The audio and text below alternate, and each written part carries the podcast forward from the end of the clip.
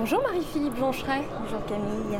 Vous êtes l'autrice de J'avance dans votre labyrinthe, lettre imaginaire à Franz Kafka, paru au Nouvel Attila, un livre sous forme de correspondance que j'ai découvert par hasard dans une librairie, saisi par le regard de Milena Jesenska, un regard qui vous happe et qui ne vous lâche pas. Comment avez-vous rencontré Milena Jesenska et qu'est-ce qui fut le point de départ de l'écriture de cet ouvrage où vous mettez en lumière les lettres disparues? Alors le point de départ, c'est euh, la lecture, tout simplement, des, premières lettres euh, de Kafka à Milena. C'est un livre dont j'avais entendu parler euh, depuis très longtemps. J'aime beaucoup les correspondances. Mais celle-ci, peut-être parce que Kafka, ce que j'avais lu de lui me paraissait trop froid. Euh, celle-ci était, restée euh, de côté et puis voilà, euh, à un moment, le moment est arrivé, j'ai commencé à les lire et aussitôt, dès les premières lettres, il a fallu que je lui réponde. Donc je me suis mise à lui répondre, mais vraiment avant de terminer la lecture. Hein, au fil de ma lecture, je lui répondais comme ça sur, sur des cahiers à la main. Euh, comme si c'était, euh, ouais, comme si je le connaissais, comme, et, comme si, ouais, un peu comme si j'étais Milena. Il y avait un, phénomène euh, magique qui, s'installait quand je, quand je le lisais, une communication. J'aime beaucoup le mot ouvrage, qui me rappelle le travail des mains. Et dans le contexte de J'avance dans votre labyrinthe, il prend tout son sens à mes yeux. Cette correspondance, c'est aussi une affaire de mains autant qu'une affaire de cœur. La lettre est là, celle que l'on reçoit, que l'on tient entre nos mains, celle dont on se défait pour qu'elle soit portée à l'autre, qu'elle porte cette intimité partagée. Vous qui avez déjà publié plusieurs livres, avez-vous ressenti une différence dans l'approche pour celui-ci? Avez-vous envisagé une autre forme littéraire pour donner voix à l'ombre de ces lettres, pour donner voix justement aux réponses que vous écriviez au fur et à mesure de votre lecture? Alors, euh, oui. Euh, alors, en fait, bon, l'écriture des lettres, c'est vraiment imposé. Donc ça, de toute façon, il fallait que je les écrive. Euh, et je les ai écrites à la main, effectivement. c'est oui, c'est une, écriture complètement différente des romans que j'ai pu écrire avant. Euh, souvent, je commence à la main, à la main, ouais, pour, pour embrayer, mais très vite, je passe à l'ordinateur. Alors que là, j'ai tout écrit à la main et je suis passée sur l'ordinateur pour vraiment pour, pour achever. Donc cette forme-là euh, que vous avez pu lire, elle s'est imposée et il fallait que je le fasse. Après, euh, j'ai aussi, au fur et à mesure, enfin, ou un peu plus tard, commencé des romans sur ce. Euh, ouais, des romans. J'ai plusieurs commencements de romans pour raconter cette histoire. Plusieurs versions de petits romans pour raconter cette histoire. Euh, entre autres, ben, il y a une préface. Vous avez dû voir qu'il y a une préface que j'ai écrite à la demande de l'éditeur. Euh, là, elle fait 3-4 euh, pages. la, préface, la première préface fait une vingtaine de pages. Hein, et donc, comme ça, j'ai bon, plein, plein, de, plein, plein de, notes. mais finalement, c'est cette forme très spontanée, je pense, qui est la plus, en tout cas pour, pour Milena, qui est la plus, la plus intéressante. Avec moi, parlez la langue du cœur. Si je vous traduis, je suis déjà intensément avec vous, en vous, au plus profond de quelque part. Vienne, le 10 mai 1920. C'est un extrait de J'avance dans votre labyrinthe. La traduction est le point de départ de cette correspondance, en tout cas un des points de départ. Une mise en lien qui demande une intimité profonde par l'écrit avec la voix que l'on souhaite transmettre à d'autres. Comment est-ce que ces mouvements de l'un vers l'autre, par le passage d'une langue, a nourri le souffle que vous souhaitiez donner à votre livre Comment est-ce que le rapport aux mots de ces deux êtres vient nourrir votre propre écriture? Euh, alors, ça, c'est une. Moi, je ne suis pas traductrice. Euh, je ne connais pas euh, l'allemand, même si petit à petit, je, m'y mets. Mais je, voilà, je ne suis pas capable de lire en allemand. Euh, alors cette idée de en quoi est-ce que le fait qu'elle soit traductrice a, alimenté l'écriture des lettres, c'est ça mhm. Comment est-ce que la traduction vient finalement interagir avec l'écriture? Bah oui, ça, ça, ça je sais pas, c'est ce que vous disiez là, l'extrait que vous citiez. C'est quelque chose, euh, euh, Milena, en traduisant Kafka, euh, est rentrée oui, dans l'intimité de, son œuvre. ce qu'on peut dire aussi, c'est que toute lecture, toute lecture est une interprétation, toute lecture est une traduction. donc forcément, il y a il y a ce, côté euh, pénétration et charnel en fait mm. euh, qui, euh, participe ouais, de, bah, l'érotique de, leur échange et puis moi aussi de, l'écriture du, livre. Tu regardes ma photographie étant repaix. Tu me préfères dans ton imagination. J'y suis plus sage, soumise à ton système, en pleine cohérence. Quelques mots de moi alimentent ton moulin pour longtemps. J'ai l'impression que tu me trompes avec ma photo. Je voudrais être moins jolie dessus. J'aime encore mieux que tu lises mes articles. C'est un peu plus moi, mais ce n'est pas encore moi. Moi, tu ne me connais pas. Vienne, le 13 août 1920. Encore un magnifique extrait de votre livre. Une photographie, c'est étymologiquement un écrit de la lumière, un écrit avec la lumière. Est-ce que la lettre n'est pas son pendant, un écrit de l'ombre dont les espaces blancs laissent deviner les traits de l'autre sans tout dire? Comment avez-vous avancé dans l'écriture de cette correspondance un siècle plus tard? Euh, bah, Ça, euh, oui, il y a un côté un peu archéologie. Il y a deux, j'ai avancé de deux façons. D'abord avec le texte de Kafka, ses lettres et rien que ses lettres. Euh, en ayant effectivement plusieurs lectures, la lecture amoureuse et puis la lecture plus historique. Donc euh, euh, j'ai relevé certains détails, certains mots. Il y avait le mot robot, par exemple, il y a le mot robot dans ce livre et c'est un mot sur lequel, euh, auquel j'ai vraiment fait attention parce que c'est un mot qui ne, qui ne naît que justement dans ces années 20 euh, sous la plume d'un écrivain tchèque qui est proche de, ces deux-là. Euh, donc eux le savaient, voilà. Eux, savaient l'existence de ce mot, mais, mais pas tout le monde.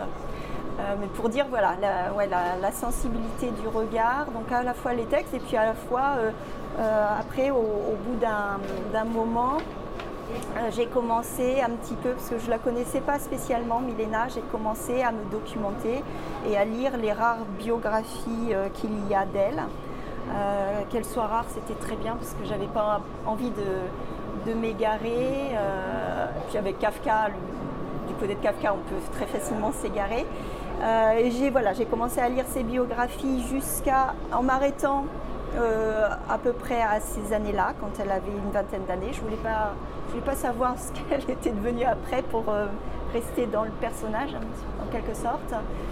Euh, et puis, euh, bon, je me suis documentée aussi sur l'époque, en plus de ce que je connaissais déjà, les, années 10, les années 20, les années 20 surtout, l'entre-deux-guerres.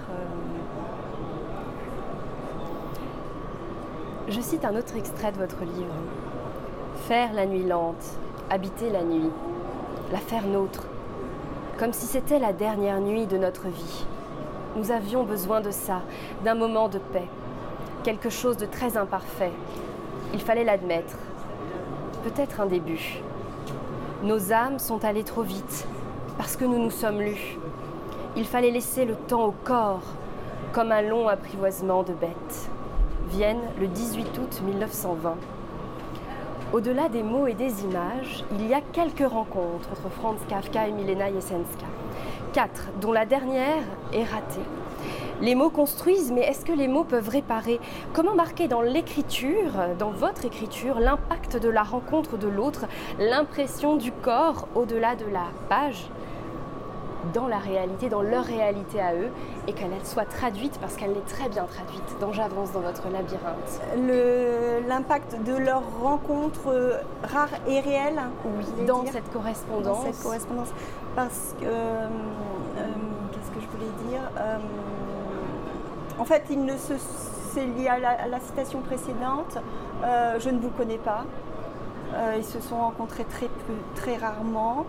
Euh, bon, s'écrire est certainement une façon de se connaître très approfondie. Malgré tout, ce n'est pas le sens premier du, terme.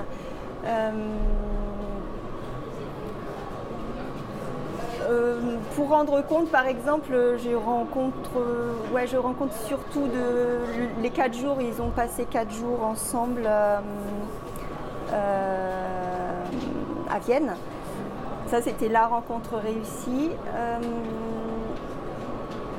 alors, j'ai lu, relu, relu, relu, décortiqué tout ce que Kafka en écrit, ce qui est assez sobre, elliptique. Euh, j'ai lu tout ce que euh, j'avais pu euh, essayer de voir chez les traducteurs de ce qu'ils en disaient, de voilà, toutes les petites notes par-ci par-là dans la Pléiade, qui restent quand même très mystérieux. Donc le, reste ressort de ma liberté et de, ce que j'avais envie, que ce que j'avais envie de leur faire faire sans pour autant être péremptoire, euh, ça reste quand même assez, euh, assez vague. Euh, ça reste vraiment incorporé. il y a une question de corps dans votre, dans votre livre qui est très forte, très présente. Et finalement, quand les corps se rencontrent aussi, ça a un impact mm. sur le corps du texte. Et c'est ce mouvement, cette danse qui m'a beaucoup plu. Mm. Alors ça, ça c'est plus mon écriture, je pense que, leur, euh, que, eux. Euh, et je pense que c'est quelque chose de beaucoup plus contemporain qu'une écriture de 1920, même si Milena était quelqu'un de, de libéré. Et c'est ça qui est beau aussi finalement, se dire on n'est pas restreint par le temps, mais le temps nous permet de déployer quelque chose de plus grand. Oui, et ça rejoint l'idée de la traduction, hein, une, bonne traduction c'est une traduction actuelle en fait qui nous permet nous d'être en lien avec l'auteur, euh, quitte à ce que de temps en temps elle, euh, aille un peu trop loin, euh, elle exagère certains aspects pour qu'on comprenne en fait. Est-ce que la poésie aide à l'écriture d'une correspondance? Certaines lettres, comme on a pu l'entendre, possèdent une liberté, une densité poétique qui sont merveilleuses à l'écoute, mais à la lecture aussi. Vous publiez également de la poésie. Comment est-ce que ce souffle-là est venu se greffer aux lettres pendant l'écriture? Euh, Alors effectivement, ouais, j'ai ces deux écritures, prose et poésie. Euh, la poésie, alors en fait, avant l'écriture de J'avance dans votre labyrinthe, euh, pendant une année quasiment, il me semble. D'ailleurs, c'est sur euh, dans mes posts Instagram. Euh, j'ai écrit chaque jour des poèmes qui étaient adressés. C'est un petit peu dans, cet esprit des poèmes d'amour adressés. Et j'ai intitulé Ma carte totale du tendre. On va essayer de, faire le tour de la, question de l'amour. Et donc voilà, je pense que cet, exercice, sans m'en rendre compte, m'a vraiment amené à, à trouver le ton juste dès le départ pour, euh, ces lettres. Et puis tout le temps que j'écrivais ces lettres, je pense que je continuais à écrire aussi euh, des poésies et euh, les deux, enfin la poésie oui, donne du souffle à mon écriture romanesque. J'ai beaucoup aimé votre livre parce qu'il m'offrait un port de départ extraordinaire, Kafka. Et puis au fur et à mesure, une navigation merveilleuse avec Essenska. Et puis petit à petit, j'ai eu le sentiment que votre écriture prenait le large et de l'intime individuel, vous touchiez à l'intime collectif, que vous arriviez à saisir la singularité d'une lettre d'amour d'une personne à une autre et cette beauté qui peut la rendre universelle et accessible à toutes et tous. Comment avez-vous navigué entre l'histoire, les personnages, les émotions?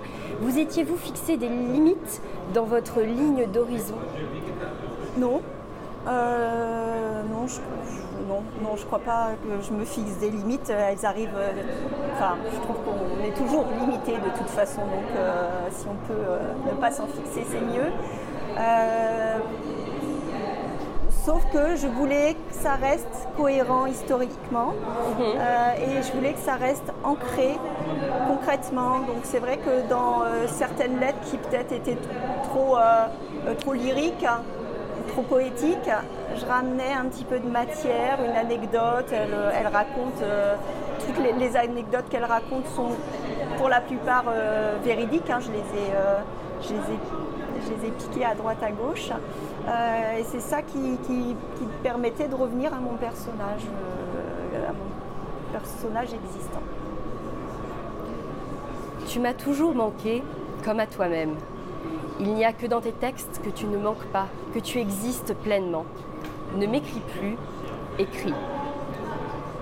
C'est un autre extrait de votre livre. Comme si l'écriture était un courant qu'il ne fallait pas diviser en plusieurs rivières, mais tenter de rassembler en ce fleuve unique, mythique qu'est l'œuvre de Kafka. Quel regard portez-vous sur la relation littéraire entre Kafka et sa traductrice Yesenska, ou ses autres traducteurs, après l'écriture de J'avance dans votre labyrinthe et à la lumière de vos recherches qu'éclaire la bibliographie présente en début d'ouvrage Quel regard je porte sur... A euh, posteriori, posteriori oui, sur, euh, sur son œuvre. Ah. Est-ce que ça a changé votre regard? Est-ce que ça Alors oui, ça a changé, évidemment ça a changé mon regard parce que euh, oui, c'est comme si j'avais vécu une histoire d'amour avec lui, donc oui forcément ça a changé mon regard. Euh, maintenant je l'aime, hein, c'est voilà. Et euh, alors qu'avant je le regardais un petit peu de loin, j'avais lu oui, la métamorphose, mais et euh, depuis l'écriture de, euh, oui, oui, depuis l'écriture de J'avance dans votre labyrinthe, en fait, je suis restée euh, dans le labyrinthe et je continue d'explorer l'œuvre de Kafka. Je le lis, du coup, ses fictions, ses nouvelles, je les lis vraiment d'une autre façon, nourrie par le regard, par ce regard-là, et le regard de Milena, et un côté affectif qui est présent dans les lettres et intime. Et euh, une grosse partie de mon, enfin, mon travail actuel, euh, qui dure depuis euh, deux ans, a été de lire les lettres de Kafka à Félix Sebauer. Donc j'ai- commencé un roman là-dessus. Mais c'est vraiment une correspondance complètement, complètement différente. Ça n'a rien à voir. C'est pas du tout la même, le même style de femme. Par exemple, je serais complètement incapable d'écrire, de faire les réponses de Félix. Voilà, c'est- complètement, ça reste complètement sec, donc il faut, j'ai trouvé une, une autre approche.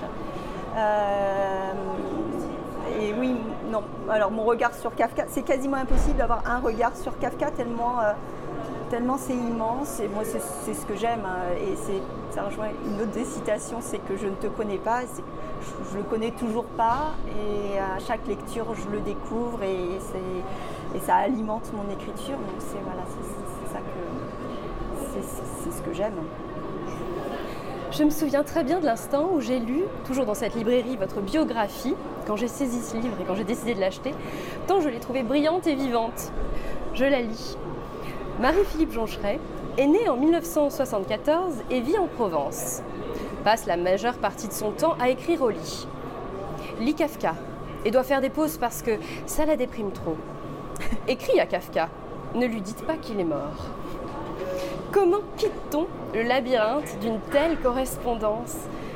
S'arrête-t-on jamais d'écrire des lettres à Kafka? Eh bien, pour l'instant, non, mais bon, ça fait, ça fait que quoi, deux, deux, deux, trois ans. Euh, non, je pense que je ne sais pas, je pense pas que ça s'arrête un jour. Sur cette biographie, je voulais préciser qu'en fait, elle est. euh, un soir, euh, dans la cuisine, j'ai demandé à mon fils qui, qui, a- qui avait 17 ans c'est quoi Dis-moi la ma biographie, parce que j'ai essayé d'écrire des biographies, c'est un exercice affreux. C'est difficile. J'avais écrit des trucs sérieux. Et voilà, et ça c'est lui en fait. Donc c'est mon fils qui a- qui m'a dit, euh, qui m'a dit, qui m'a dit ça, euh, passe son temps au lit, euh, écrit à Kafka, euh, déprime, ne lui dites pas qu'il est mort. Euh, Un souffle de vie, moi j'ai adoré et c'est vraiment merveilleux de lire ce genre de biographie. Et donc pour répondre, oui, pour répondre à votre question, non, j'en, suis pas sortie, je suis pas pressée d'en sortir et, euh, et je suis loin d'en avoir, d'en avoir fait le tour si jamais, si jamais c'est possible. Quel livre aujourd'hui, quelle écrivaine, quel écrivain aimeriez-vous nous inviter à lire ou relire? Ah, alors c'est vaste. là, l'écrivain, le, livre que je j'achèterai probablement de la rentrée, ça va être un livre, le dernier de, de Pascal Quignard. Euh, mais dernièrement, ah oui, non, le, livre que j'ai lu là dernièrement et qui m'a ébloui, c'est Une ombre d'Henri Bosco. Donc Henri Bosco, euh, Giono, il y a Bosco. Euh, pour moi, avant, étaient des écrivains régionalistes de Provence. Et, mais alors, peut-être que c'est que depuis que je suis en Provence, je me rends compte que, c'est le monde. mais euh, voilà, Bosco, Henri Bosco, Une ombre. Alors, il, faut aller le chercher en bibliothèque parce qu'il n'est pas réédité. Il faudrait que l'éditeur, euh, c'est Gallimard, le fasse. mais c'est un livre merveilleux. Euh, à la fois euh, charnel, on est dans la nature et puis il y a ce mystère de la nuit, de l'ombre, c'est une histoire de fantôme. Et euh, c'est tout ce que j'aime en ce moment, les, histoires de fantômes. Merci beaucoup Marie-Philippe Joncheret. Merci Camille.